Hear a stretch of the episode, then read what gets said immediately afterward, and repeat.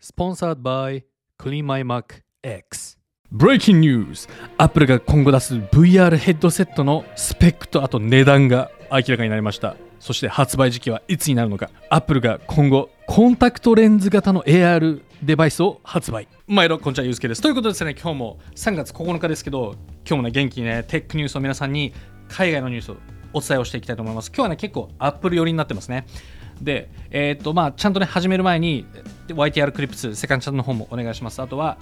ポッドキャストもやってるので、えー各プラットフォームで見れますと。で、今日ちょっとね、入る前に、あの簡単なちょっとアナウンスメントですけど、新しいね、チャンネルを開設しました。それが、コインクラブっていう仮想通貨系のニュースとかをまとめている、えーチャンネルをね、今回始めることになったので、ぜひ皆さん、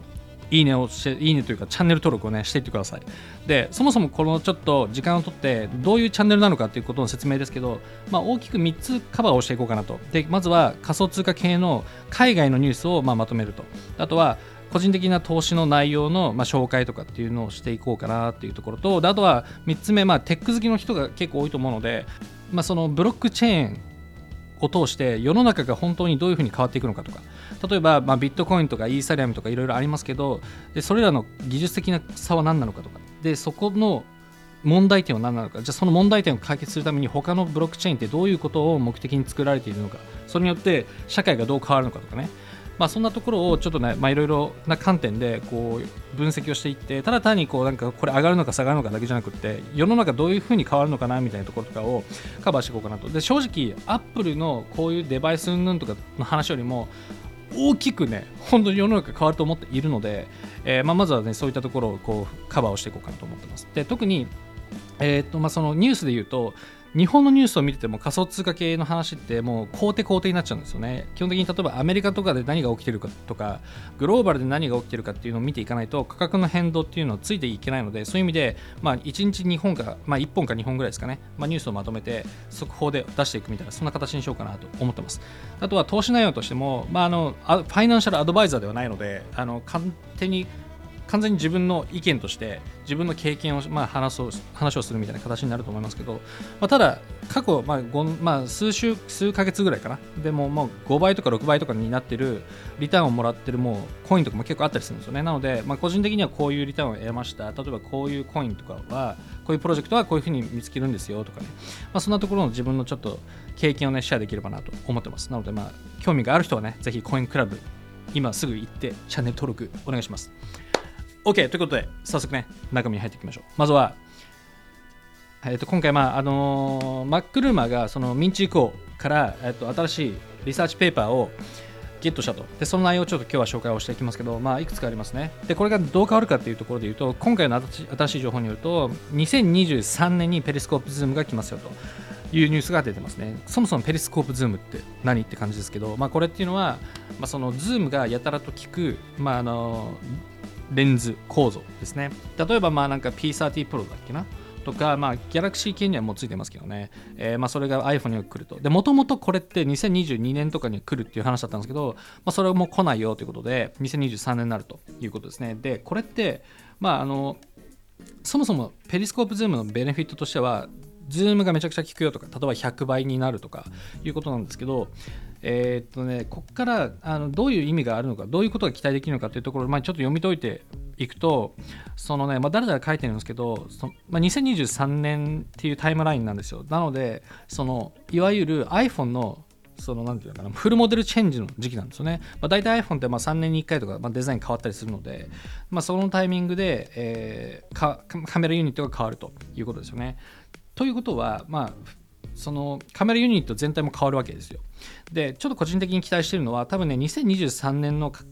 時に大きくカメラセンサーとか変わると思うんですよね。今って例えばソニーが前もなんかちょいちょい喋ってますけど1インチのカメラセンサーを開発して、えー今年からね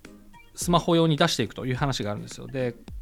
P50 だっけ？なんか新しいなんかファーウェイのスマホに1インチのカメラが搭載されるみたいなことがあったりしていてなので今後どんどんどんどん今なんかすごい小さいカメラセンサーだったのがもうハイエンドコンデジみたいな感じのセンサーになっていくと。でそれがどんどん進んでいくんですけどあの基本的に何ていうのかな。このカメラユニットってフルモデルチェンジしないと、まあ、センサーの大きさってねまあっていうかカメラユニットの大きさって決まってるからめちゃくちゃなんか4倍でかいセンサーをつけることとかって今の段階で難しいのでフルモデルチェンジする必要があるので多分ね2023年に多分ね来るんじゃないかなっていう気がする。そういう大きいセンサーがね。なので逆に言うと2023年までつまり今年の iPhone13 と14は多分ねあんまり大きいねなんか変化ないんじゃないかなという気がする。なんかちょこちょこねレンズをなんか変えたりとかするぐらい。あとなんかセンサーシフトがつくとかそういうなんかね小手先のなんかあのねアップグレードをやって、えー、なんかアップグレードしかアップグレードした感を出すみたいななんかそんな感じにアップルはするんじゃないかなと思うので、まあ、大きいアップグレードは2023年以降かなと思うね。でさらに言うと2023年には3ナノメートルの TSMC の新しいチップセットが使われるというふうに言われていますと。この間紹介しましたけど2022年の後半に TSMC がえっ、ー、とね3ナノメートルのえっと、量産を開始するんですよね。で、2023年には iPhone とかにも供給できるっていうふうに、まあ、デジタイムっていう、まあ、台湾のニュースペーパーが出しているので、まあ、多分ね2023年はすごいアップグレードになりそうだなっていう気がするねなんかそこら辺が結構楽しみかな逆に言うとなんかそこまでがちょっとたなんかね微妙かなっていうなんかそんなあんまり期待できないアップグレードになりそうだなっていう気がするのでまあそこら辺はねちょっとね追って皆さんに紹介をしたいなと思います。Alright ということでまあそんなところですからね。はいということでまあ OK ということで iPhone の話はそんな感じ。でその次。これがね VR ヘッドセット。というか AR ヘッドセットっていうのかな、まあ、ミックストリアリティヘッドセットって書いてるけどこれについて話をしましょうと Apple の新型デバイスですね。でその前にスポンサータイム。ということで皆さんお使いの Mac があれ買った時よりなんか遅くなってんなとかあとアプリケーション開くたびにこのくるくるのね風船マークが出てなんかサクサク動かないなみたいなことって、まあ、結構あるかなと思いますけどあれって原因がシステムジャンクが実は溜まってたりとかあとはウイルスに感染していたりあとは空き容量が実は全然なかったりとか、まあ、そういうねいろんな理由があるんですけどそれらの問題を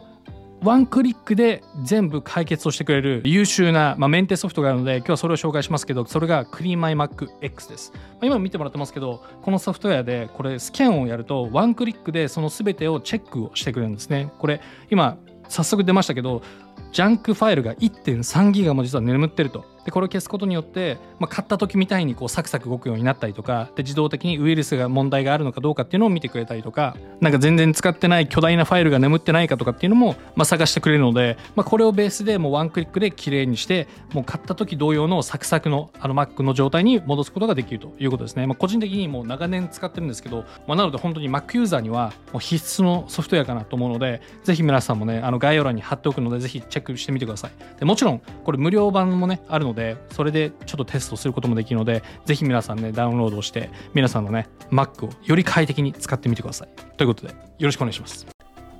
はい、ということで次、えっ、ー、とね、まず Apple の次のね、ミックストリアリティヘッドセットですよと。で、これこれが、まあ、出てるのが、カメラが15個つくよっていうのと、あとはね、2022年の来年の中旬から、まあ、2020、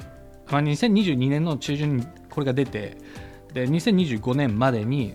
あの AR メガネが出るということで報道されてます。でこれ全部民中公開で出る話ですね。で、まあ、見ていくと、まあ、15のオプティカルカメラがつくよということだけど、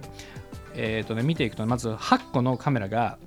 そのシースルーカメラで多分なんかこのここにカメラがバーついて反対側を見てあのまあ、それをねライブで見ることによって、まあ、反対側見ながらこうやってねいろいろできるよとかっていう話だと思いますけど、まあ、その話とかあとはね6個のモジュールがついていてそれはイノベーティブバイオメトリックス、まあ、意味がよくわかんないけどなんかねあのなんかあるみたいですよ あと1個のカメラがなんか外的環境を検知する、まあ、そういうものですよと。まあ、要はカメラがぶわーついて、なんかいろいろね、こうなんかこう、外を見ながらいろいろこう使えるよみたいな、そんな話だと思いますけどね。で、えー、っと、で、今の話でいくと、プロトタイプが200から 300g なんだって、プロトタイプが。だけど、これが大体100から200ぐらいになるかなという話なので、まあ 200g だったら、そんな大きくないよね。なので、すごいいいかなという気がする。で、値段としては、1000ドルだって、まあ10万。安っちゃ安くない？そのなんかめっちゃなんか本当は30万とかするんじゃないかなとか思ったけど、意外に10万だったらそんな高くないかなという気がしますねしかもマイクロオーレッドがついてるんだってよ。なので全然ありだと思いますね。多分このマイクロ OLED 多分自社製のやつじゃないかな。多分台湾のあの新しい工場でアップルが作っているあのマイクロ OLED が使われるんじゃないかなという気がするのでまあなんか全然10万だったらなんかスマホ1本1個ぐらいじゃん。ありだよなっていう感じだとするよね。なのでまあ一応そんなことが言われてると。で見ていくとさちょっとまあこれを思ってどう思うかっていうと要はそのこれ完全にさゲームなんですよね。VR だから。で、ゲームのコンテンツがないところ使うようがないじゃん。で今ってゲームのコンテンツとかってないわけですよ。なのでそれが来るんだろうなということが分かると。でその動きがなんとなく分かるのがあのこれなんですけど例えばねまあ、アップルアーケードってめっちゃ金突っ込んでるんですよ。もう何十億円って今金突っ込んで、2019年ぐらいからすんごいお金突っ込んでるんですけど、で、見ていくと、例えば最近のね、ついこの間の3月2日のね、ニュースによると、ファイナルファンタジーのクリエイターの、えっ、と、なんだっけ、ヒロノブ坂口さん、坂口博信さんが、もうね、アップルに金をね、もうなんかもうなんつうの？もうアップルに多分金積まれてでなんか頼むからいいゲーム作ってくれっていうことででこういうゲームを作ってますということでまあなんかニュースになってるんですよね。これがファンタジアンっていうんですけどこれがアップルアーケードに来るぞという話。でまあなんかねこういうジオラマの中にキャラクターがいてこうやってね歩いていけるみたいな。だから結構アートがねすごいなんかユニークなそういう感じ。でまあ見た感じ完全もうファイナルファンタジーじゃん。でこういうのが来ますよと。なのでアップルとしても多分結構金積んでると思うんだよね。だからこういう感じのすごい有名なデベロッパーとかデザイナーとかゲームデベロッパーかにもうどんどんどんどんね突っ込んで開発してると。で、まあ、2019年ぐらいからやってるから、まあ、2020さっきの話だと2022年の中旬じゃん？なのでまあ3年ぐらいは開発ゲームの開発期間って合ってるはあるはずなので、まあ、タイムライン的にもいろいろゲームのデベロッパーがねあの今後新しくアーケード用のゲームのアナウンスをするのも近い将来来るんじゃないかなという気がするね。なのでまあまあなんかこれを見るとアップルの本気さが分かるよね。もうファイナルファンタジーって言ったらさそれはまあ買う人もいるだろうからね、まあ、開発者が作ったと言ったらね。という感じかな。Alright ということで最後ちょっとねまたアップルの話いきますけどこれさすごいよ。 Augmented Reality のコンタクトレンズが2030年代に来ますよという話でこれキーなのは2030年代ね。だから早ければ10年後、まあ、遅ければ20年後みたいな感じなので、まあ、すぐ来るっていう話ではないけど、えーとね、一応アップルの中ではこういうねミンチー・クオが得た情報ではこういうね技術開発をしてると。で一回ちょっとね紹介しましたけどね。あの visible computing から invisible になると。で、まあ、今分かっているところだと、まあ、基本的にはその iPhone とかにコネクションすると。なのでこれがね単体としてバッテリーを積んでまバッテリーは積むんだろうけど computing unit が乗ってるっていうイメージではないと。なのでなんかその何？アーギュメントリアリティメガネからコンタクトレンズになるみたいなそんなイメージみたいですね。でえー、っとねまあそあんまり情報ないんだけどこういうのがありますよって話。なんだけどさこれさどうなんだろうね。将来ってこういう方向に行くのかな。なんか皆さん意見あります？いやなんか思ったのがいやまあ技術開発がどうなるかですけどそもそもさこれバッテリーまあ多分積むと思うんだけどで多分見れたとしてもさそのなんつうのテキストオーバーレイみたいな感じでなんかメッセージ来ましたよみたいな感じで来るのかなと思うんだけどままずねまずバッテリーってさそんな長く持たないと思うんですよ。普通にさ1日中持つとかっていう感じじゃないと思うんだよね。なので本当にバッテリー持つんですかっていうまあ疑問があるというところとかあとはなんか多分これってそのなんかリアルななんだろうな 3D オブジェクトをなんか目の前に置くとかっていう技術でもない気がするんですよね。要はそれをするためにはそのライダーセンサーとかで外的環境をこれはテーブルだとかは読まなきゃいけないわけじゃん。でそれを計算した上で物を置くとかやるんだけどメガネだったらさできると思うんですよ。ライダーセンサーつけて。だけどこれだと無理じゃん。ってなると多分現実問題なんかオーバーレイテキストを見るとかなんかマップを 2D で見るとかそういう話だと思うんですけどこれってさだったらなんかスマホでいいやみたいな人もいると思うんですよね。なんかその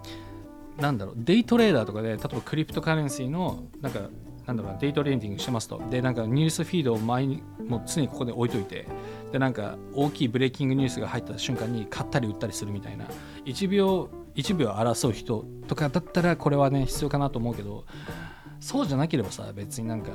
携帯で普通にこの見りゃいいじゃんみたいな感じにも思うのでだからどこまでユーティリティを上げてこられるかによってこういう世界が来るか来ないかっていうのは変わるかなっていう気がしますね。っていう、まあ、そんな感じがしました。はいということで今日はねちょっと長くなってきたのでこんな感じで終わろうかなと思いますけどまたねちょっとサイドになりますけどコインクラブマジでちょっとねめっちゃ力もうめすごいね正直めっちゃパッションあるんですよこの辺の分野。なのであの正直ね iPhone とかよりもこの方がロマン感じてるんですよね。なのでちょっとねこっち結構リソースをかけてめっちゃ力入れてやっていこうかなと思ってるのでもうね応援をしていただけると嬉しいです。なのでねぜひ皆さんいいねあのチャンネル登録をねあのお願いします。ということで今日はこの辺で終わりますけどまた次の動画でお会いしましょう。それでは。